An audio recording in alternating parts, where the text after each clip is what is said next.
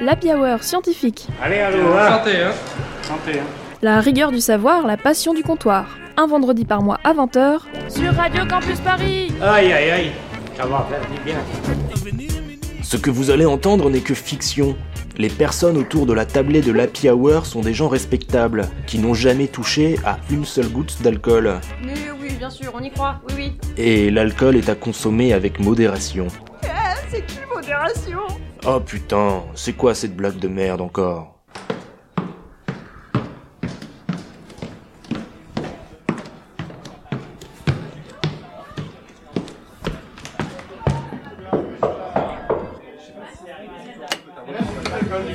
Salut Salut Pierre, ça Ouais, ça va et toi? Va Ouais, nickel.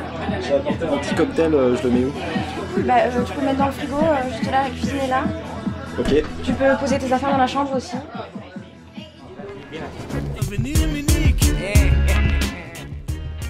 Bien le bonjour et bienvenue dans l'Happy scientifique.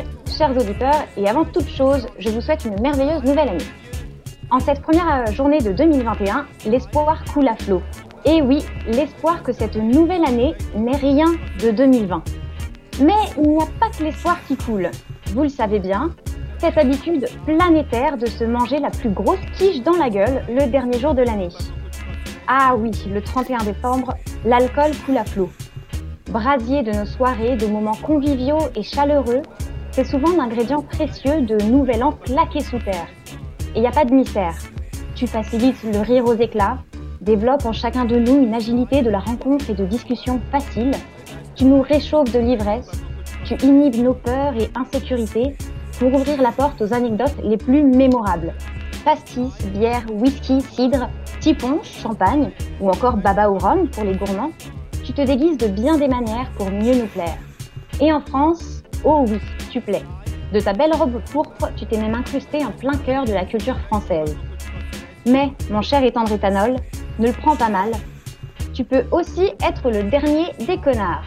Parasite remarquable, quand tu t'accroches à quelqu'un, ton amour brûle jusqu'à ce qu'il ne reste plus rien.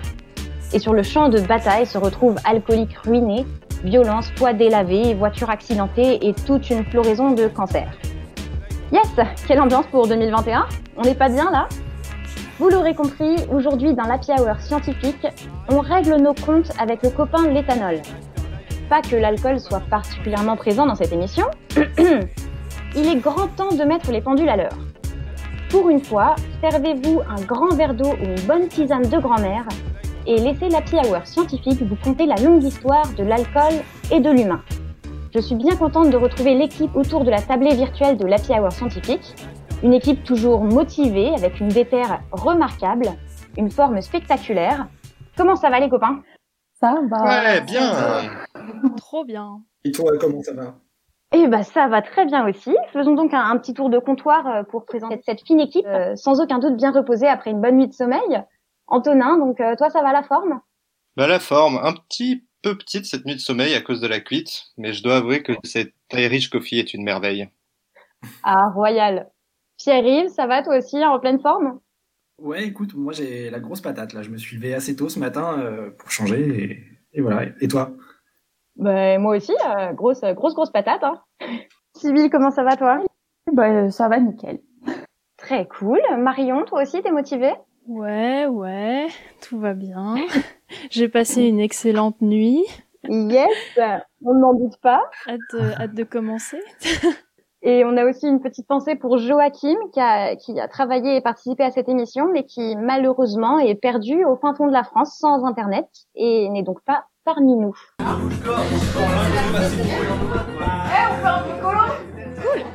Pierre-Yves, tu veux de l'embuscade C'est un cocktail de Normandie, tu vas voir, c'est trop bon. Ah non, merci, je bois pas ce soir. Quoi Tu bois pas Bah non, je bois pas. Pierre-Yves, le roi des arsouilles, l'homme au gosier sans fond, le noctambule sans bouteille, a décidé de ne pas boire. Bah ouais. Non mais on est le soir du nouvel an et tu bois vraiment pas. Bah non. Et tu sais que t'es le seul à boire pas Et que tu vas te faire chier Bah non. Ok, alors genre comment tu comptes participer au piccolo J'ai fait un cocktail sans alcool justement, tu veux goûter Il est très bon. Non mais c'est de la triche. Tu bois pas, tu joues pas. Non mais arrête, t'es relou, il veut pas boire, il veut pas boire, c'est tout, hein, c'est pas grave. Bah moi je reste fidèle à mes valeurs. Ciao les nazes. Mais euh, du coup, pourquoi tu bois pas? Alors j'espère que vous êtes en forme, parce que si je ne m'abuse, on commence avec une petite réflexion sur nos habitudes. Pourquoi on boit en soirée? Ou plutôt, pourquoi on se sent obligé de boire? Sibylle, t'as fait des petites recherches sur le sujet, c'est ça? Exactement. Mais avant tout, je pense qu'il est venu pour nous le temps de faire preuve d'un peu de réflexivité et de faire notre mea culpa. Le nom même de notre émission est lié à l'alcool. Et nous avons bien souvent tendance à normaliser sa consommation de binous, gnolls, picoles, teas, la liste est bien longue. J'irai jusqu'à dire qu'on en a fait notre marque de fabrique. Mais bon, on ne va pas se mentir, les effets délétères de la consommation régulière et ou en grande quantité de ces boissons ne sont plus approuvés, et ne parlons même pas des comportements à risque qui lui sont liés. Je ne vais pas vous faire l'affront de tous vous les présenter. Bref, entre normalisation et diabolisation, trouver le ton pour parler de tout ça est un exercice assez périlleux. Et c'est beaucoup plus insidieux quand on parle de consommation d'alcool à but récréatif. C'est pour ça que j'ai décidé de vous parler de pression sociale. Ce qui est marrant, c'est que cette pression, on la ressent énormément autour de l'alcool et pas forcément autour d'autres boissons. Est-ce qu'on a déjà vu quelqu'un mettre la pression à un autre pour qu'il vide cul sec une bouteille de jus d'orange? Alors je me suis demandé pourquoi. Pourquoi on peut ressentir cette pression quand on n'a pas envie de boire? D'où elle vient? La première réponse qui m'est venue, la plus simple, on va dire, c'est les autres. La pression du groupe, la normalisation et tout le tout team. Mais je me suis rendu compte au fil de mes recherches que c'était bien plus compliqué que ça. Mes petites lectures m'ont permis de relever plusieurs types d'influences sociales. La première, c'est l'influence extérieure, qui peut provenir du groupe avec qui tu es au moment où il y a consommation d'alcool. le Tiff qui insiste auprès de PY pour qu'il boive son obscur cocktail normand que, no offense, personne ne connaît. Mais l'influence peut également provenir de personnes totalement externes à la situation, et qui ne sont même pas là, style tes parents, ton éducation, etc.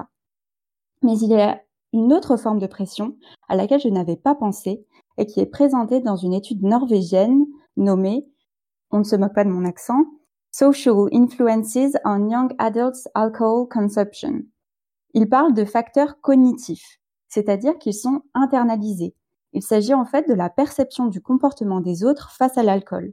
On a l'impression de voir que tout le monde boit, qui nous pousse, par mimétisme, à consommer. Il y a aussi la perception des normes sociales que peuvent avoir les autres. En gros, on se dit que les autres se disent que c'est étrange de ne pas boire. Bref, tout ce gloubi-boulga de facteurs, qu'ils soient externes ou internes, nous pousse à nous conformer à une norme et à consommer de l'alcool en soirée alors qu'on n'en a pas forcément envie. Sur ce, santé et buvez ce que vous voulez. J'adore. Et c'est vrai, euh, habituellement en soirée, en plus, il y a, y a, plein d'activités qui sont créées autour de l'alcool. Je pense euh, par exemple au, au beer pong. Le principe même du jeu, c'est de boire quand l'équipe adverse met un verre. Et pourtant, il y a des règles qu'on peut adapter très facilement pour que cette pression, elle se ressente moins ou, pas. Nous, souvent, euh, c'est plus des règles d'hygiène à la base, mais on remplit les verres de ping-pong avec de l'eau et on boit chacun dans son verre perso. Du coup, si tu bois pas d'alcool, bah, ça change rien au jeu. Mais ça, c'est un exemple sur un jeu. Qu'est-ce qu'on pourrait faire euh, dans la soirée réellement pour qu'il n'y euh, ait pas cette pression sociale au final, qu'on ne soit pas euh, dicté par des normes pour ne pas avoir à boire? Vous avez des idées, vous? Bah, Déjà, je pense que rien que le fait d'être conscient justement de, ça, de, ces normes et de cette pression qu'on peut avoir, bah, ça, et ça peut être intéressant d'en parler justement et de briser le tabou autour de ça qui on peut voir que le tabou il est un peu à double tranchant. D'un côté on a une on peut avoir une énorme diabolisation et de l'autre on peut avoir justement une une énorme normalisation et les, deux sont les deux sont mauvais à mon Ouais, bah pareil, moi le, le truc que j'aime, enfin que j'aime bien faire, c'est peut-être pas le mot, mais euh, que j'essaye de faire et que j'arrive pas toujours à tenir, mais c'est souvent d'aller aussi avec euh, avec un objectif. Euh, genre si je choisis de pas boire à cette soirée, je je bois pas à cette soirée. Mais bon après ça marche plus ou moins bien, ou de me fixer un nombre de verres, ou ou enfin voilà, tu vois. Et donc là du coup c'est plus facile de résister à la pression sociale quand tu as toi-même ton propre objectif en arrivant et que tu t'es mis une limite avant en fait. Genre, euh, je crois que c'est un truc un peu euh, connu en psychologie. C'est, euh, tu vois, si t'arrives devant l'arrêt de bus et que tu commences à l'attendre, tu peux l'attendre très longtemps et à un moment t'auras envie de partir, mais tu dis ah mais j'ai tellement attendu, tu vois, genre autant que je reste. Mais si tu t'es fait, si tu t'es mis une limite avant, bah tu saurais à quel moment tu te barres en fait, tu vois. Je sais pas si c'est clair, mais genre c'est un peu ça, tu vois, genre Mm. C'est plus simple de résister quand tu te fixes des limites en fait. Ouais, ouais, ouais. C'était limpide comme une Cronenbourg éventée, si je peux me permettre. Ah bah, bah, super. je sais pas si je dois bien le prendre ou pas. Plutôt bien, je pense. Super. Tant mieux. Mais je pense que c'est bien effectivement de s'entraîner à de temps en temps euh, ne pas boire alors que la situation euh, mène à le faire. Et là-dessus, j'ai une euh, micro anecdote. C'est euh, dans ma famille, il y a quand même pas mal de buveurs, mais euh, ce qu'ils font, c'est que un mois par an et quelques, enfin, pendant la période du carême, ils boivent pas d'alcool. Ils font le carême d'alcool. Et donc du coup, euh, bah toute la vie normale, sauf sans alcool. En revanche, c'est vrai que il a il fête le, la fin du carême avec beaucoup d'alcool. Mais euh, voilà. Bah en vrai là c'est y a- marrant. C'est aussi rempli de paradoxes. Mais c'est marrant parce que du coup c'est quand même la pression sociale inversée là pour le coup c'est vraiment euh, bah là du coup Oui. la pression c'est-à-dire que si tu bois là c'est toi enfin c'est l'inverse qui se Oui, passe. t'as perdu. ouais. Ouais. Et, je, et je pense qu'après, il y a plein de pressions implicites aussi. Euh, T'es par exemple trinqué ou quand quelqu'un débouche une bouteille de champagne. Ça, c'est aussi des trucs qui mettent pas mal de pression, euh, pas pas dit directement, mais Mhm. ça Ouais, faut réussir. à- Et puis même, je pense que c'est tellement rentré un peu dans nos mœurs que pour faire la fête, euh, il faut boire, que même nous, euh, ouais, on a cette habitude de se dire que si on boit pas, on va pas forcément passer une bonne soirée. Enfin, parce Ouais. qu'on est habitué justement aux effets de l'alcool, à la désinhibition que ça apporte, etc. Alors que ben en soi, on peut très bien passer une super soirée sans boire, quoi. Et même on- Ouais. on, passe parfois des très mauvaises soirées euh, quand on boit quand on boit beaucoup. c'est pas Ça sent le vécu. non. Le fait, le fait de se dire aussi que euh, dès qu'on veut célébrer quelque chose, on a l'habitude de le faire en allant prendre un verre. Genre si t'as euh, un anniversaire, t'as une promotion, t'as fini euh, tes études, ou toutes les choses comme ça, ben souvent le, la manière de le fêter, ben, c'est d'aller prendre un verre. Mm. Il y a plein de petites choses comme ça ouais, qui, qui font, je pense, euh, que t'as l'impression que bah, pour fêter quelque chose, pour t'amuser, il faut boire. Mm, mm. C'est vrai. Bah, très bien. Est-ce que ce serait pas temps de faire un petit caps ou pas caps? Grave. Si. Avec plaisir, De- carrément, Ouais. carrément partant pour faire un petit caps ou pas caps. Et je tiens à remercier euh, Joachim qui nous a préparé quelques euh, belles petites questions euh, que je vais euh, que je vais vous poser si vous êtes prêts à, à faire une petite partie. Est-ce que vous êtes euh, d'attaque? Ouais. Parti. Yeah. Allez Il y a des moments, j'ai vraiment l'impression que vous prenez pour un imbécile. Yes. Alors première question, est-ce que vous savez ce qu'est le code d'Hammurabi? C'est un texte juridique euh, babylonien qui date d'environ 1750 avant Jésus-Christ et euh, dans lequel il, est indiqué qu'un marchand risquait la peine de mort s'il faisait une chose particulière. Quelle est cette chose? Hmm. Hum, Aucune idée. Brasser son propre alcool? Non. Alors en fait, euh, Si. c'était un marchand qui pouvait vendre de l'alcool, mais euh, s'il faisait une chose avec cet alcool, euh, il risquait la peine de mort. Si si se peintait la gueule jusqu'à vomir, non? Le, le boire lui-même. Non, Il c'est pas tout le ça. En fait, il, il le vend quand même, hein, l'alcool, mais euh, mais il, Ah, le couper, le mélanger Oui, avec voilà. autre chose. S'il dilue la Wow. bière qu'il vend, Oh oh le marchand risquait la peine de mort. Voilà. Waouh. Hein? C'était Ah, vraiment très sérieux. Hein. Ouais. On ne rigole pas avec ces choses-là. Euh, la bière était assez sacrée à l'époque euh, de Babylone, en effet. Alors, est-ce que vous saviez qu'en 1814, à Londres, il y a eu au moins huit morts dans un accident un petit peu particulier? Est-ce que vous savez ce qu'est cet accident? Euh, Quelle date t'as dit? 1814. Ok. 1914. Non, je je vois pas du tout. Mais genre c'est. Alors, je, je vous rappelle le thème de l'émission hein, qui tourne autour euh, Ah, du sujet que vous connaissez. Ça c'est un indice. Est-ce qu'il n'y a pas eu un accident dans une euh, brasserie ou une distillerie euh, avec des vapeurs abominables euh, qui ont étouffé tout le monde? alors, je dirais que ça peut potentiellement, oui, toucher une brasserie ou une distillerie. Euh, c'est pas les vapeurs qui ont tué les gens. C'est un autre euh, type de, de produit. Un empoisonnement? c'est pas les Ah, le- les le méthanol? euh, Alors, c'est pas gazeux. C'est pas les produits d'entretien euh, qui se sont retrouvés dans un dans des cuves ou des trucs comme ça euh, qui ont contaminé la bière ou je sais pas. Alors, il y a une histoire de cuve, en effet. Euh, il y a une histoire de bière aussi. Et en fait, ces personnes, euh, elles sont mortes euh, à cause du produit qui se trouvait dans, dans les fûts. Elles Est-ce sont mortes sur donne- le coup? C'est pas du méthanol parce qu'il y avait une mauvaise fermentation? Alors, d'après les, les informations que j'ai, c'est euh, un réservoir qui contenait euh, 610 000 litres de bière qui a rompu. Ah ouais. Et euh, donc, des citernes ont explosé après coup. Et euh, donc, c'est un accident voilà, qui a tué au moins 8 personnes. Donc, euh, Londres a été inondé par 1 470 000 litres de bière. Et, euh, et voilà, donc les, les gens sont morts euh, à cause de tout ça. Alors, est-ce que vous voulez une, une autre petite question, là, comme ça, tant qu'on y est? Ah Oh bah oui, allez, allez. Est-ce que vous savez ce qu'est la tégestophilie Euh, non. Pas du tout. Gestophilie. Hmm. Alors, ça s'écrit avec un T, T-E-G-E-S-T-O, philie. Euh, Alors, je vous rappelle encore hein, le sujet de l'émission, peut-être que c'est pas Le- nécessaire, mais en tout cas, ça tourne autour de tout ça. Le- L'amour de l'alcool. Tout simplement. Mais non, enfin. L'amour de l'hiver. Alors, alors, plus précisément, ça va tourner autour de la bière. L'amour de la mousse de la bière. Non, c'est, euh, ça aurait pu, mais c'est pas du tout ça. Ah, de ouf, ça aurait trop. Zut, Il paraît qu'il y a des gens qui aiment ça. Non, mais c'est pas possible. Bref. les gens sont fous. Eh bien, euh, je vous propose de, de proposer des, des idées. Ouais. Ouais, ouais, Allez. ouais. Si vous n'en avez pas, je peux vous donner la réponse. Attends, attends. Euh, Euh, tégestophilie. Bah, Donc, ce sont des personnes qui euh, apprécient euh, quelque chose en particulier ou faire quelque chose. Ouais. Euh, ils aiment prendre des bains de bière. Non, Et alors, il- Aimer faire des petits gestes avec sa bière, genre faire des petits cercles ou des petits poc poc poc Mais sur la table. raconte? Pas du tout, pas du tout, pas du tout. En fait, il s'agit euh, d'une euh, d'un- d'une passion pour, euh, qui, enfin, d'une passion matérielle. Ah, c'est pas le fait de brasser sa bière, tout simplement? Le, fait d'aimer brasser sa bière?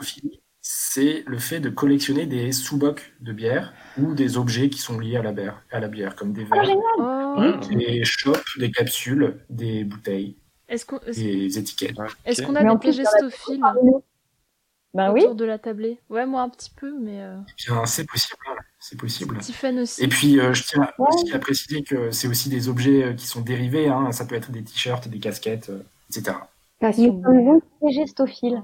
On découvre des choses sur soi-même dans cette émission, c'est c'est beau. On se découvre tous les jours. C'est beau. C'est si beau. Merci la Diaware scientifique.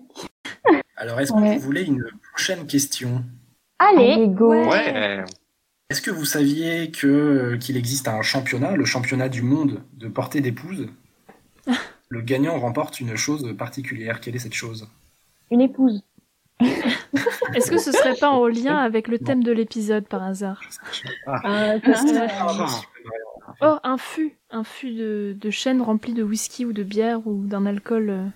Alors, c'est possible que ça soit sous forme de fût, mais, euh, mais il me faut une réponse plus précise. Oh, tu gagnes Hmm. autant de litres de bière que le poids de ta femme. Oh putain, Exactement. c'est génial. Trop forte. Bravo. Oh là là. Ah ouais, mais T'as déjà participé, c'est pour ça que tu Eh non, malheureusement. Ça fait que plus c'est difficile, plus tu gagnes de bière à la fin. Euh, Est-ce que les épouses oui, plus lourdes sont prisées Du coup, est-ce que les gens vont avoir plus tendance à épouser des Tout ça pour un plus de bière, lourds. tu sais. Est-ce que certains je ne sais sont pas, mais- épousent pour participer? Je ne sais pas, mais ça mériterait un reportage en tout cas hein, pour répondre à toutes ces questions. Si ça Ah ouais. Exactement. Je suis Bah, bien d'accord. hein. Pour, pour un Et où, ça? prochain. Alors, euh, je n'ai pas vérifié, mais il me semble que c'est en Finlande, parce que j'en avais déjà entendu parler de ce, ce truc. Et euh, bon, je voudrais pas dire de bêtises, mais il me semble que c'est dans ce pays euh, scandinave. Excellent. Ok. En plus, ça fait voyager après le Covid, là, ce sera pas mal. Ouais. Allez. Alors, euh, je viens de, je viens de vérifier en direct, live, et effectivement, ça se pratique à- en Finlande. Trop bien. Et voilà. Bah la fin, Top. c'est cool. La piste doit avoir une longueur. Bon, Finlande. euh, il y a une page Wikipédia, hein, si vous voulez. Bon yes, les bonnes sources. Bon, eh bien, merci Pierre-Yves et euh, merci aussi à Joachim, on l'oublie pas. Ouais, Euh, merci d'avoir participé. Sans vous, on n'aurait jamais ces fantastiques questions, toujours aussi incroyables. Je vous propose de faire un petit changement de fût, ou pour une fois qu'on aille euh, faire chauffer la bouilloire pour une euh, petite tisane, et on se retrouve juste après euh, Alabama Song de The Doors. Oui, Ok, Yeah. à toutes. Si. c'est parti.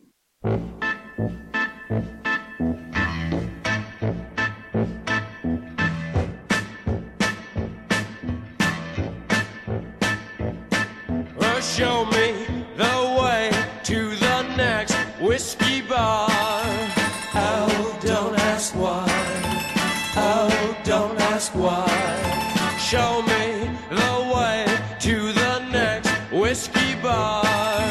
Oh, don't ask why. Oh, don't ask why. For if we don't find the next whiskey bar, I tell you we must die. I tell you we must die. I tell you,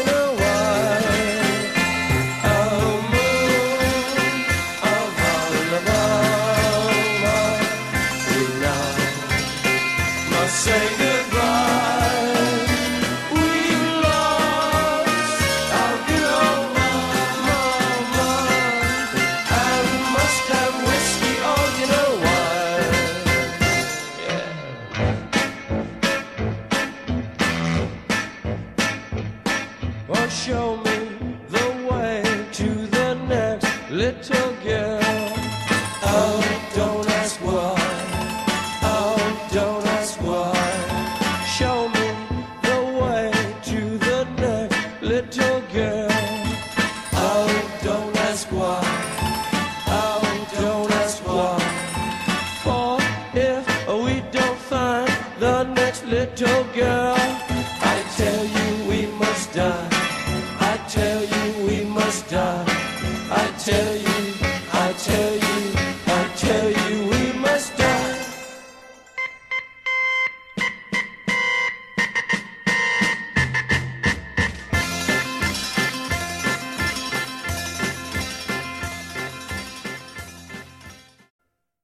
Rappelle que cet épisode est spécial alcool et que celui-ci est à consommer avec plaisir et modération. Non, on a dit non. Mais tu vas fermer ta gueule. Ah ouais, donc là, c'est la fameuse contre-soirée dans la cuisine, c'est Ah, ça ah, Pierre-Yves, ça tombe bien. Euh, Marion parlait d'un truc super intéressant, j'ai pensé à toi. Marion, pourquoi tu le résumes pas et moi je vais euh, bah, aux toilettes, hein, voilà, parce qu'avec euh, avec toutes ces bières, ma, ma vessie va exploser. Euh, alors ouais, justement, c'était trop intéressant en fait, parce que j'ai vu un docu sur Arte, et genre, euh, est-ce que tu savais que la bière, euh, ça date euh, d'il y a genre, attends, 6000 ans? Attends, je crois que c'est 6000 ans. Attends, non, 7000 ans, 7000 ans. Euh, et que euh, du coup, euh, c'est des femmes qui la passaient, euh, et donc en fait, la bière, finalement, c'est un peu l'invention des femmes. En fait. C'est c'est en fait pas 6000 ans, quoi. Mais merde, pourquoi je me suis pas méfié? Maintenant, elle va me tenir la jambe pendant des heures et fait tout le temps ça quand elle est bourrée. Et puis, dans la cuisine, personne passe jamais. Nous, on tient de la bière là dans notre main, là, et puis genre, euh, ils avaient peut-être la même, bon, pas la même, mais. Hello, il vous reste des bières? Ah tiens, tu tombes bien, on parlait justement de... euh, tiens Marion, tu veux pas lui expliquer tout ça? C'est vraiment euh, super intéressant. Je sais pas si tu te rends compte, 6000 ans. mais Je me sens mal de la laisser dans ce bourbier quand même. quoi, c'est genre, Mais en même temps, oh, les- allez, chacun sa merde. C'est hyper, hyper long, quoi. Ouais, c'est long, ouais. Ouais, c'est super long. C'est tellement long, je pense que tu. Nous sommes de retour sur l'Happy Hour scientifique sur Radio Campus Paris. Et si vous voulez en savoir plus sur ce qu'on raconte depuis tout à l'heure ou sur ce qui est à venir, n'hésitez pas à faire un petit tour sur le Twitter de l'émission. C'est simplement HH scientifique pour une descente dans le monde de nos sources. Promis, ça vaut le détour. D'ailleurs, en parlant de sources, est-ce que ça serait pas le moment d'un petit retour aux origines de l'alcool? Antonin, tu, tu nous fais un petit débrief histoire? Ouais. Bon, bah alors moi je vais vous faire un petit tour de l'histoire avec un grand H, de l'alcool avec un grand A. Otto von Bismarck, chancelier impérial d'Allemagne au XIXe siècle, duc de Lauenberg et prince de Bismarck, a dit, je cite, Celui qui ne sait pas d'où il vient ne peut savoir où il va car il ne sait pas où il est. Et je me suis dit que cette profonde métaphysique s'appliquait parfaitement à l'alcool. D'ailleurs, je pense qu'on la comprend un peu mieux quand on a un peu bu. Bref, je risque de m'égarer davantage, alors j'y vais. Les premières preuves de la consommation d'alcool dans les civilisations humaines remontent au néolithique, qui pour rappel est la période entre grosso modo l'an moins 8000 et moins 2000, et qui correspond au moment où l'humain s'est sédentarisé, avec notamment l'apparition de l'agriculture. Par exemple, des chercheurs ont trouvé des traces d'éléments chimiques correspondant à des processus de fermentation dans des poteries chinoises datant de moins 7000. Quand même. Hein. Puis aussi, il y a aussi les premiers récits liés à l'alcool et au divin en Mésopotamie dans cette même période. Bref, selon les endroits de la planète, c'était peut-être pas au même moment exactement, mais il y a une systématisation de la consommation de l'alcool avec la sédentarisation. Et comme on peut faire de l'alcool à partir de tout petites plantes avec la fermentation, les civilisations se sont mises à faire de l'alcool en fonction de ce qui les entourait. Donc par exemple en Asie de l'alcool de riz, en du saké, en Afrique l'alcool de palme et de banane, en Amérique centrale du cactus. En Égypte par exemple, ils faisaient leur bière à partir de différentes céréales et en avait pour toutes les classes sociales. En revanche, le vin, c'était plus rare parce que le raisin, c'est plus difficile à faire pousser selon les saisons, et c'était donc cher et pas pour tout le monde. Par contre, chez les Romains et les Grecs, le romain, c'était beaucoup plus facile à faire pousser, donc vin à gogo pour tout le monde, comme, on le sait.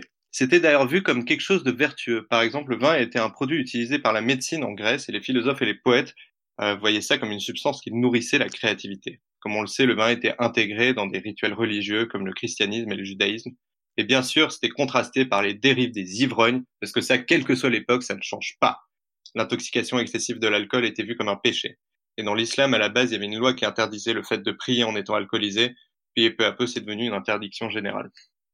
D'ailleurs, le mot alcool est apparu au XIIIe siècle, et ça vient de la langue arabe al-kul, qui désignait une poudre fine qui servait de maquillage qu'ils obtenaient avec un procédé similaire à la distillation du vin.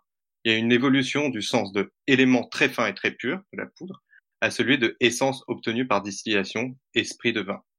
Et tout ce discours m'amène à la dernière partie fondamentale dans cette histoire, avec un grand A de l'alcool, avec un grand H de l'histoire, enfin je sais plus, l'inverse, c'est pareil. Bref, la distillation.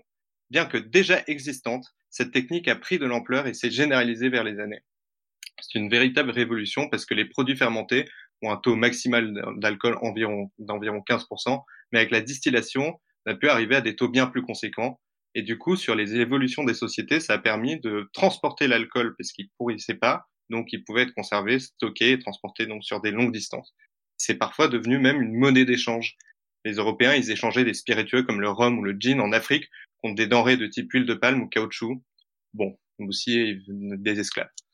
Bref, avec le temps, les procédés de distillation et de fermentation ont été optimisés et durant la révolution industrielle, il y avait deux visions antagonistes de l'alcool à la fois le bon alcool qui fait partie des éléments de distinction de la bourgeoisie qui lui permettre de mener à bien ses petites activités mondaines, et à la fois l'alcool que boivent les ouvriers pauvres, c'est un fléau et qui nuit au fonctionnement de la société et qui a amené, par exemple, à la prohibition aux États-Unis.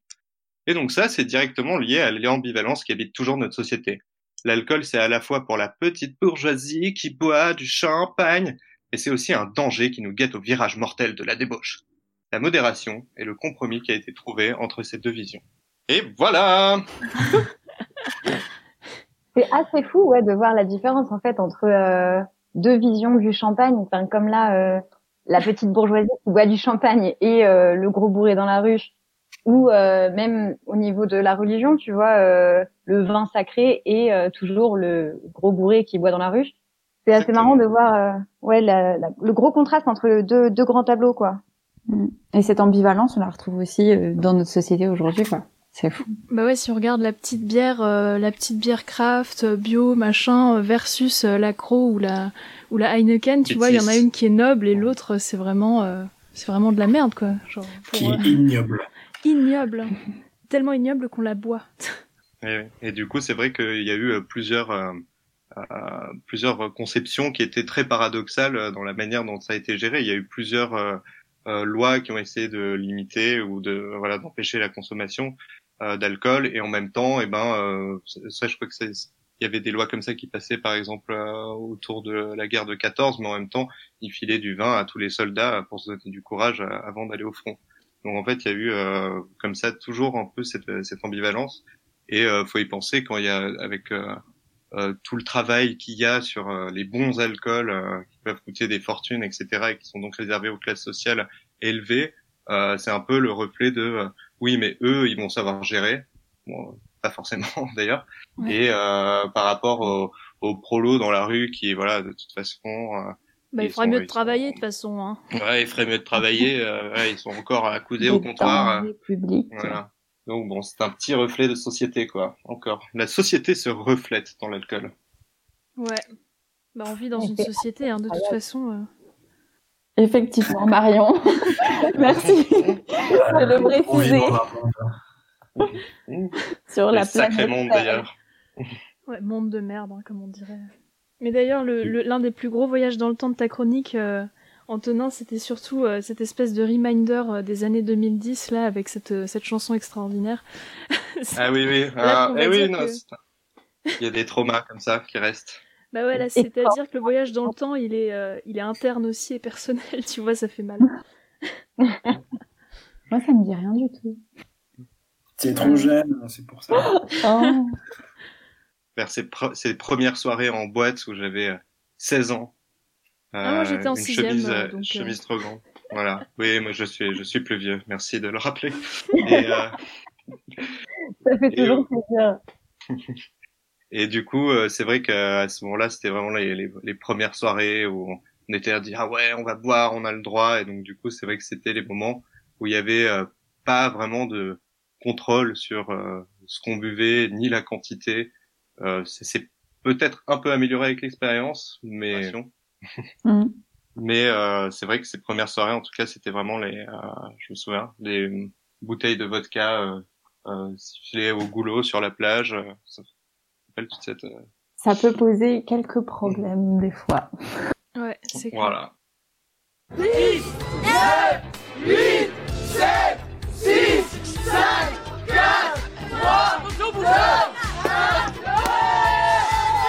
Ah, mais Marion, t'es encore là Ouais, je suis trop contente, la dernière fois, j'ai pas tenu jusqu'au décompte. Ouais, enfin, tu sais, il est à peine minuit et t'as pas l'air euh, dans ton état là. Attends, j'ai rien entendu. T- Tu sais pas où sont les toilettes, là, je me sens pas hyper bien. Oh putain.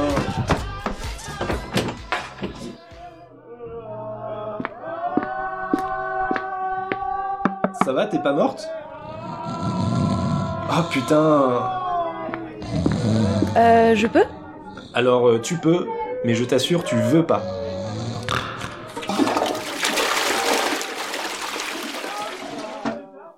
Mais au fait, pourquoi on vomit? Quelqu'un sait? Ah bah moi, je peux vous faire mon petit compte-rendu de recherche. Alors, si on parle de poser une galette, de dégobiller, de déposer ses tripes sur le plancher, donc bah voilà, hein, c'est que t'as trop bu, tu finis par atteindre le point de non-retour. Donc là, suite du programme, tu vas t'endormir sur la cuvette, et si t'as de la chance, t'arriveras à te hisser sur un coin du canapé pour commencer ta nuit avant tout le monde. Mais comment ça se fait que toi, tu tiennes beaucoup moins bien l'alcool que tes potes? Bon, au-delà des différences liées à la corpulence, au sexe de la personne, qui sont déjà bon des variables qu'on maîtrise pas vraiment quand on se prend une cuite, euh, et ben il y a la génétique qui s'ajoute et qui a son rôle à jouer dans cette inégalité. Bon, pour la faire courte, l'éthanol, il est en grande majorité dégradé par le foie. Donc bon, tu bois ton verre pépouze, ça passe dans l'estomac, puis dans le sang, et au passage du coup dans tout l'orga- l'organisme où il a le temps de tout détraquer, et il passe par le foie où il va commencer à se dégrader. Mais Marion, qu'est-ce que tu entends par dégrader? Eh bien, c'est une très bonne question. Donc, pour l'organisme, dégrader une molécule, c'est la modifier ou en faire quelque chose d'utile, euh, ou à défaut, de facilement éjectable. Et ça, ça se fait grâce à des enzymes produites par nos cellules. Et c'est là que ça se complique, parce que modifier une molécule, ça se fait pas euh, en un claquement de doigts, ça se fait en plusieurs étapes, et chacune de ces étapes a au moins une ou, une ou plusieurs enzymes euh, associées. Et donc pour le cas qui nous intéresse, l'éthanol, euh, les deux premières sont assez déterminantes dans notre vécu de personnes bourrées. Et c'est là qu'on n'est pas logé à la même enseigne. Donc la première étape, l'éthanol est changé en éthanal euh, par une première enzyme, puis cet éthanal devient de l'acétate grâce à une deuxième enzyme. Donc c'est des noms à coucher dehors, donc euh, je vous épargne, hein, c'est pas pour vous embrouiller, voilà. Si l'éthanol a ses effets merdiques, l'éthanal est aussi une molécule bien toxique, et c'est elle qui provoque principalement les problèmes de nausée par exemple. Et donc les vitesses de transformation pour ces deux étapes vont déterminer le cocktail de sensations qu'on va ressentir en étant ivre. Les gènes qui codent pour ces enzymes ont plusieurs variantes dans la population. Pour certaines personnes, les deux enzymes vont être très actives, donc ces personnes, elles auront une plus grande tolérance à l'alcool, euh, parce que l'organisme va les éjecter plus vite. Et pour d'autres, une de ces deux euh, enzymes sera moins efficace et donc les effets de l'alcool seront présents plus vite et plus longtemps. Le cas le plus connu et le plus extrême, c'est celui du variant présent chez près de 50% de la population asiatique, où la deuxième enzyme est quasiment inactive, provoquant une accumulation d'éthanol dès les premiers verres, et c'est là que le drame arrive assez rapidement. Euh, bon d'accord, mais avec tout ça, comment réduire les mauvais effets de l'alcool, puisque vous tenez tant à en consommer, bande de fripons? Eh bien je pense que vous connaissez déjà un peu la réponse qui n'en est qu'une parmi tant d'autres. Il faut boire lentement, même si vous n'avez pas d'intolérance, euh, enfin, ou celle dont je parlais, euh, on élimine en moyenne un verre d'alcool par heure. Et je répète, c'est en moyenne. Ça veut aussi dire qu'il faut apprendre à se connaître et à vivre avec le corps qu'on a, sans se forcer à boire comme des dingues pour aller plus vite ou aussi vite que les autres. Il n'y a pas de honte à vouloir calmer la machine. Et donc du coup, je vous pose la question autour de cette table, est-ce que vous considérez que vous encaissez bien l'alcool? Ouh là là, Question euh, difficile alors s'il en est. grande question.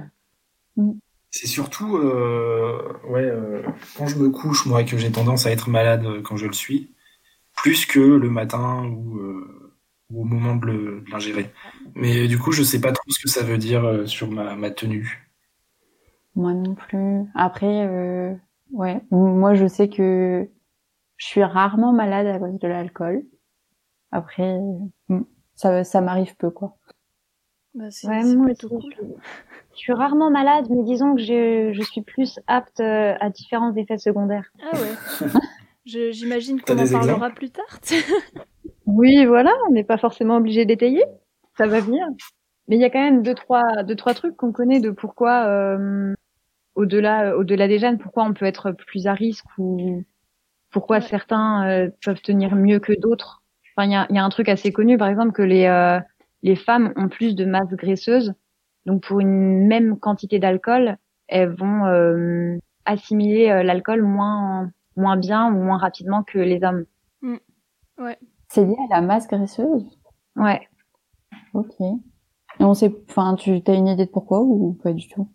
Je non, dans plus dans le détail, j'arriverai pas à Mhm. te dire.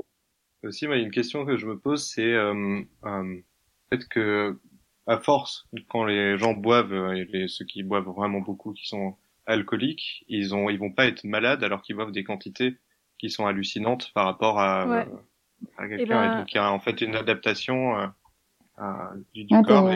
Et, et, euh, notamment, je sais plus ce que c'était euh, exactement le chiffre, mais il y avait un gars qui avait été euh, euh, chopé par les flics. Il était à, donc il était euh, alcoolique chronique et il avait euh, 12 grammes, euh, 12 grammes dans le sang, un truc qui qui tuerait quelqu'un en fait euh, Ouais. directement. Et il avait Mhm. juste euh, chopé en, en voiture parce qu'il avait oublié ses phares. et euh, mais lui, il fonctionnait, euh, il fonctionnait quand même quoi. Bah ouais, là pour le coup j'ai une explication, c'est que euh, donc je voulais le mettre dans ma chronique à la base, mais c'était un peu trop euh, trop dense déjà. Mais en gros, euh, chemin de protéines que dont je parlais là, les enzymes, euh, il y en a un autre en fait parallèle à celui dont je parlais. 10% de l'éthanol qu'on absorbe, euh, il est dégradé avec cette deuxième euh, voie. Et donc en fait cette voie-là, elle euh, elle pose problème parce que justement c'est elle qui va émettre des trucs hyper, enfin qui vont endommager l'ADN et potentiellement euh, euh, provoquer des cancers. Et en fait, quand tu gagnes en tolérance, en fait, c'est juste que cette euh, voie-là, elle va être plus utilisée que d'habitude. Et du coup, en fait, tu troques ta tolérance contre, euh, on va dire, des effets euh, vraiment merdiques à long terme, en fait. Du coup, c'est euh, Ouais. et ça explique pourquoi, euh, en fait, tu peux gagner en tolérance avec le temps, en fait. C'est que du coup, ton ton corps va produire plus de cette deuxième voie, euh, enfin plus d'enzymes de cette deuxième voie, quoi. Ok. Ouais. Donc, euh, ne faites euh, ne faites pas d'excès, hein.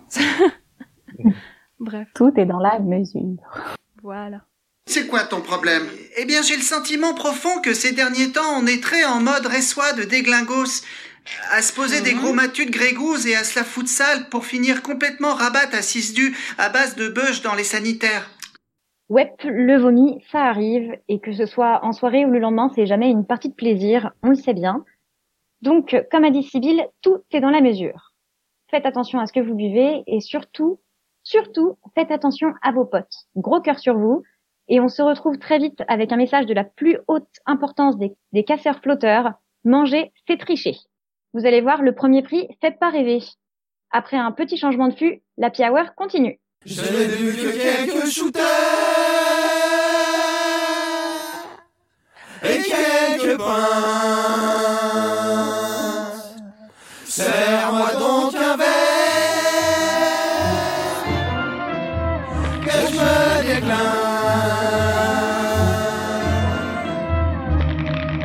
Ok, devinette qui est tellement imbibé que si t'allumes ton briquet à côté de lui, le mec prend feu direct. Je vois ça comme du petit lait, je parle pas de flacon d'actimel. Défoncé, je défie les lois de la gravité comme David Bell. La gueule boursouflée, j'ai pas d'escalope. Heureusement, j'ai mes gouttes pour les yeux. Poule, high shot, je bois à m'en pourrir la glotte. J'arrive plus à marcher, je craque l'autre. Je pourrais souffler dans le nez d'une femme enceinte pour qu'elle avorte. Je compte sur mes doigts combien il me reste de clopes. Puis je déboule dans le bar en chamboule tout. Connard, va, espèce de là. Merci, je sens que je commence à être fracassé. Ou je vais finir arraché comme le scratch sur ta veste Scott. Barman, resserre-moi quelques shots. Frisson, bientôt j'aperçois ces pâturages. Je pousse l'herbe de bison, je cramponne une paire de nichons. Je trouve une excuse loupée. Je m'écroule et je prends la position du fœtus bourré. T'as des thunes, je crois que le grec il est encore ouvert, on pourrait y aller. Non, manger c'est tricher. Allez, faut que j'éponge là, y'a personne qui connaît un, un McDrive. Non, manger c'est tricher. Sinon on passe à l'épicerie, on prend une baguette, on la coupe en deux, on met du thon. Non, manger c'est tricher. Eh, T'as pas juste 2 euros que je fasse au petit casino T'as même pas le droit de poser ton gobelet pour aller Je veux pisser. boire de l'eau et pisser du whisky. Mon corps une distillerie. J'avale assez de liquide pour me noyer dans une piscine vide. J'arrive à conserver l'alcool et recracher le jus de pomme. Je vomis du bacardi, je fais comme les tâches, expulse du rhum. Alcoolique anonyme, je sais plus comment je m'appelle. Je fais tous les bistrots de la rue, je fais des bars parallèles. Sous pastille, je suis dans la zone 51, je m'écrase. Je descends plus de jaune que les marines au Vietnam. J'ai la gorge en Kevlar, la force avec laquelle je me dégrade, c'est de l'art. Alors apporte le nectar, je vais boire n'importe quoi de l'alcool de betterave. Tech pas, faut mettre au kilomètre à l'hectare. Des as, dans un état d'extase. Voyage temporel, vodka jet lag. Comment ça, y a pas d'alcool au kebab? Je fais disparaître un pack plus vite que le goûter d'un petit obèse. Je parle pas d'écrire des couplets quand je dis que finis trop de 16. Ouais, y a du monde chez toi hein, par rapport à ton frigo. euh. Non, manger c'est tricher. C'est correct qu'ils livrent encore les Chinois à cette heure-ci ils sont bourrés aussi. Non, manger c'est tricher. Et tu te ferais pas des pâtes à la carbonara avec du jambon, des croutons, des Non, espadons manger c'est tricher. Il reste une boîte de ravioli, on la met au micro-ondes. et- T'as même pas le droit de poser ton gobelet pour aller pisser. Sinon on la mange crue, hein. C'est du cru en plus. Je parle pas de son âge si je dis que je me réveille avec une femme mûre. Avec ma gueule de bois, si je me rasais, ça ferait de la sûre. Tu veux savoir à quoi je carbure? Vodka pomme, Poliakov, jusqu'à ressembler à Grishka Bogdanov. Je vous sers une goutte de Soho, hein? C'est pour les pucelles, poupées, serre-moi de l'alcool coupé à des couilles de taureau. Je bascule de l'autre côté, fuck Obi-Wan. J'ai un mal de crâne qui filerait la migraine à un doliprane. C'est ma technique d'approche, je suis qu'une sale poche. Prends pas le volant après m'avoir galoche. Sadomaso, comment je m'amoche? Deux tableaux, je commande la moitié du bar avant d'entendre la cloche. Un mélange dans chaque poche, un flash dans chaque chaussette. J'ai raté beaucoup de choses dans ma vie, mais pas d'alcotest. Ouais, je passe de timide à pathétique assez vite. Assez de sucre en moi pour exterminer tous les diabétiques.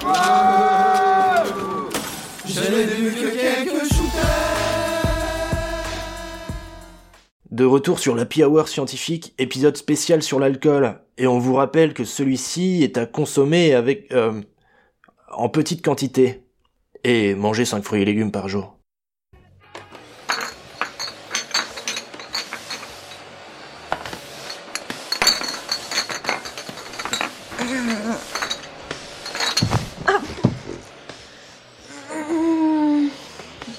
Oh, j'ai mal partout.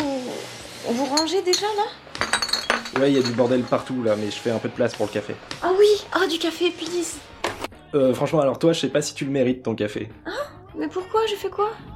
Alors, euh, je sais pas, je commence par quoi euh, Le tapis que t'as ruiné euh, avec ton verre de vin euh, Euh... euh, non, mais en vrai, ça pourrait être n'importe qui, mais ça me dit rien du tout, ça. Ça se trouve, c'était pas moi. Non, mais on a déjà eu cette conversation hier, quoi. T'as même essayé d'accuser Sibyl. Alors qu'elle est même pas là, elle était vraiment la pire, quoi. Oh non Sinon, il y a essayé d'apprendre à faire la roue dans le salon aussi, c'est pas la meilleure idée. Quoi? Mais à quel moment? Tu t'en rappelles pas? Tu t'es seulement rétamé en plus, hein. T'as tapé contre le mur et puis là, bam, roulé, boulé sur le canapé. Oh là là là là, mais non, mais je me rappelle pas du tout, les gars, c'est la cata. Et oh putain, mais j'ai des bleus partout. Et Hum, mais attendez, c'est quoi les marques comme ça sur les jambes? On dirait que j'ai dansé la polka dans un champ de ronces. Alors ça, justement, c'est peut-être le cache-cache. Faut dire que pour sortir pieds nus en robe, faire un cache-cache dans la forêt, t'avais les neurones bien refroidis quand même. Oh mais non. Oh mais non, mais attendez, on a fait un cache-cache. Mais c'est trop bien. Mais attends, je suis trop triste, je me rappelle pas du tout. Tu te rappelles de quoi de la soirée en fait? Euh, bah on a fait un piccolo et on a, on a dansé pas mal aussi. Et euh, on a, on a fêté le nouvel an quoi, le décompte, tout ça. là. Oh là là, vas-y, tiens, prends ton café. Merci. Welcome back sur le plateau de l'Happy Hour scientifique. Et retenez bien, si vous voulez boire, vous tapez votre meilleure sieste et vous faites péter le sauciflard. Compris? Et Marion abordait un point tout- à l'heure qui est vraiment sensible. Buvez lentement. Parce que sinon, c'est aller directement à la case exploser au sol, restez-y bloqué trois jours, et ne passez pas par la case profitez de la soirée avec vos potes. Le risque aussi, c'est un bon gros blackout. Option A, le blackout partiel. T'as des souvenirs un peu flous, fragmentés, mais si on te raconte ta soirée, tu t'en rappelles. Et l'option B, le blackout total, le vide absolu. En quelque sorte, tu mets délibérément ton cerveau en grève. Moi, je serais vous, je vous écouterais. Non, moi, je serais nous, je vous... Si moi, j'étais vous, je vous écouterais. Non, c'est si moi je suis vous, non? Maintenant, il faut nous écouter. Parce que là, on en a gros. On en a gros. Donc, si j'étais vous, je nous écouterais, parce qu'on sait quand même deux ou trois petites choses sur le blackout.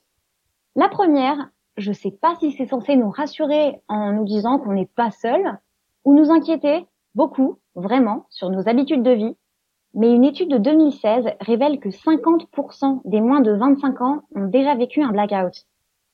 Et ce qui est surprenant, c'est qu'en fait, on n'oublie pas vraiment notre soirée. C'est plutôt comme si on ne l'avait jamais enregistrée parce qu'il y a une partie de la mémoire qui plante complètement, la mémoire épisodique. L'alcool n'influence pas de la même manière l'ensemble de ce qui fait notre mémoire. La mémoire à court terme, normalement, ça roule. Tu devrais réussir à te souvenir du début d'une conversation. Donc tu peux même paraître tout à fait opérationnel. Et pourtant, tu es en plein craquage. Tu devrais aussi être capable de retrouver des souvenirs de la mémoire à long terme. Tu te souviens que pour marcher, faut mettre une jambe devant l'autre. Je dis pas, je dis pas que tu arrives à le faire, mais ça, c'est une autre histoire. Revenons à la mémoire épisodique. C'est avec cette forme de mémoire que l'on peut se rappeler d'événements vécus avec tout leur contexte. Et ça fonctionne en trois étapes. L'encodage, le stockage et la récupération.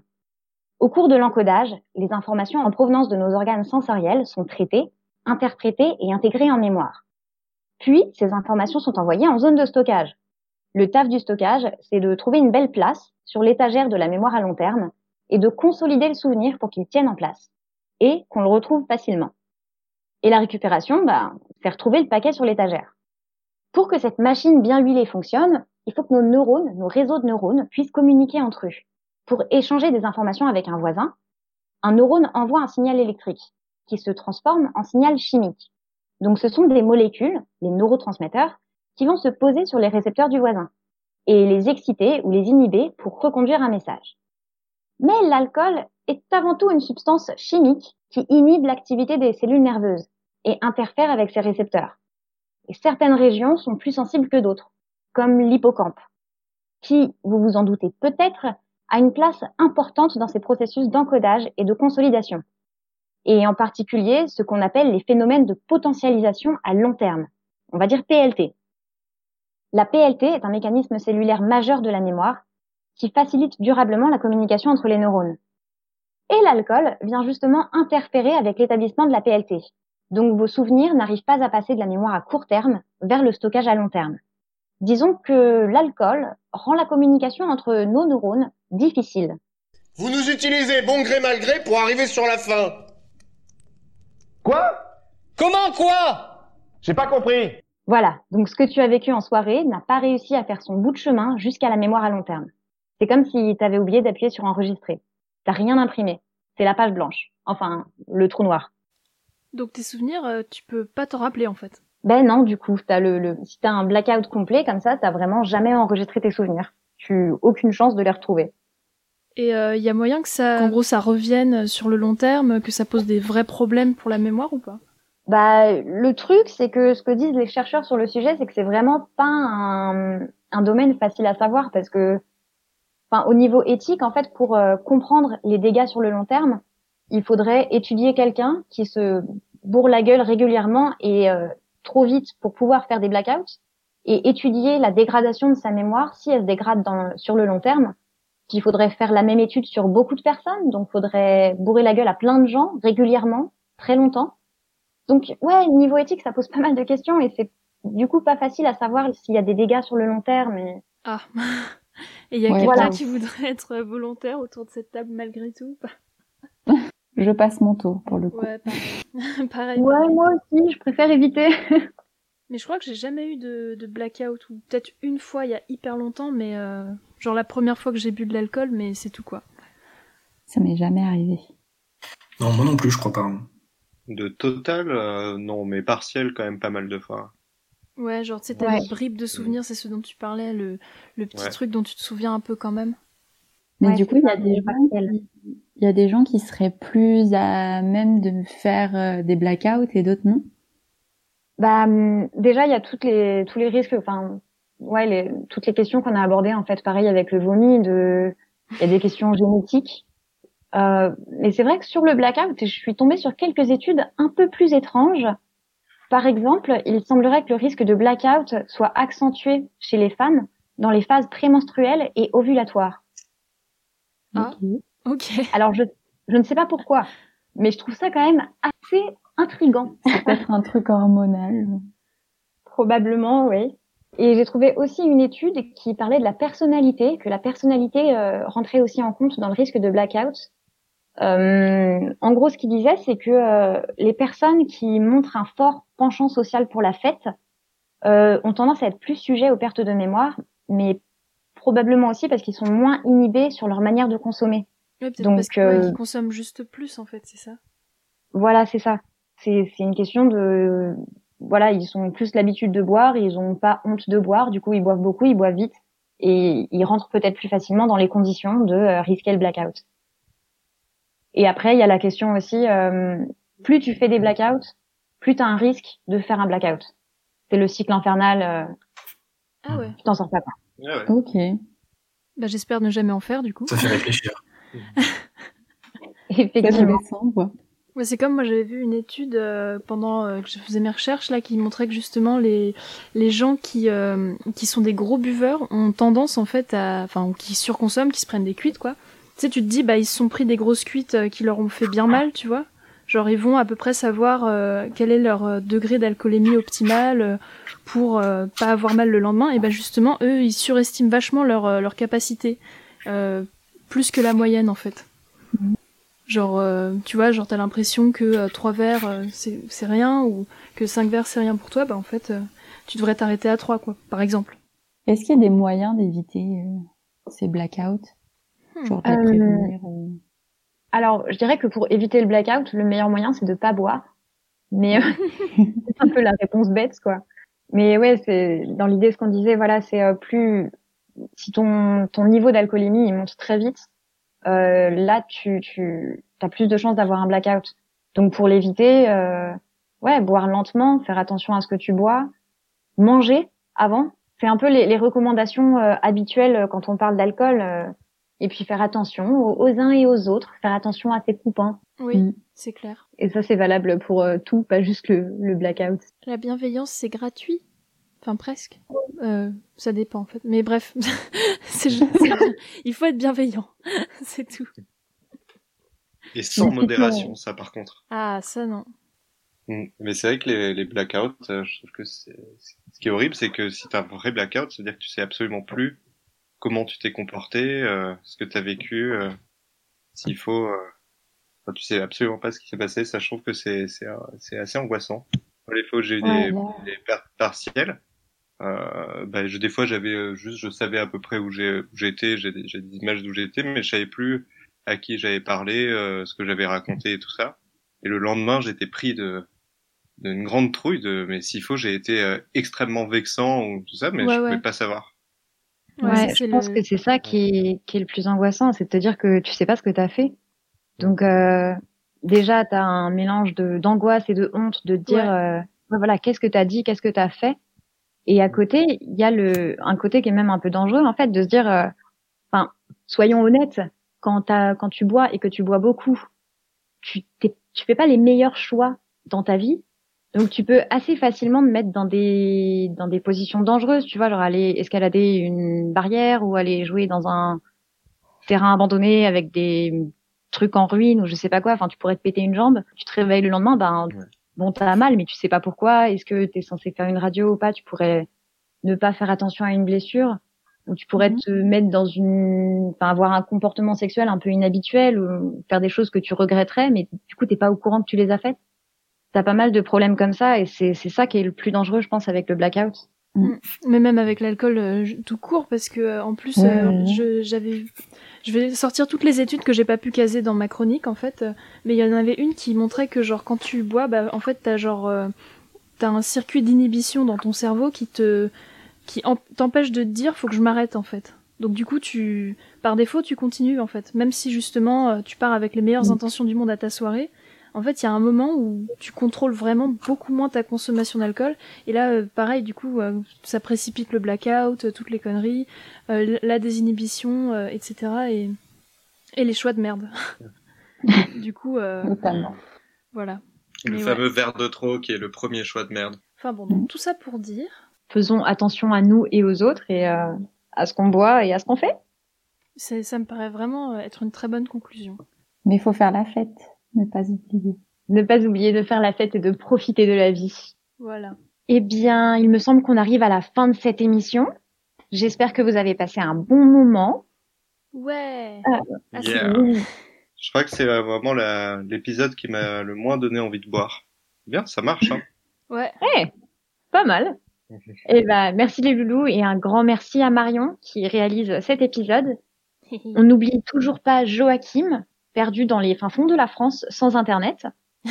Et Nous un petit merci. Pardon. Un petit merci aussi tout particulier aux personnes qui ont prêté leur voix à certains passages euh, de cette émission. N'hésitez pas à faire un petit tour sur le Twitter de l'émission, at HH Scientifique, pour retrouver euh, les diverses infos et actualités. Et on se retrouve le 29 janvier à 20h, toujours sur les ondes de Radio Campus Paris. Jusque-là, prenez soin de vous. Ouais. Bye Euh, Hello tout le monde Ça va la forme? Ouais, au top. Vous avez passé un bon réveillon? Ouais. Attentif sur l'alcool d'ici. Je sens que votre soirée était un peu mouvementée. Non, avec Marion, on était très calme. Ouais. Donc, de ce que je me souviens, les soirées. Bah après pour vous donner une idée, je sors quand même d'une sieste de 4 heures parce que j'en avais vraiment besoin. Ah, Pierre nous a rejoint. Hello Salut, salut à tous. euh, Marion, t'oublieras pas de couper les notifications pour l'enregistrement. Hein. Ah ouais ouais.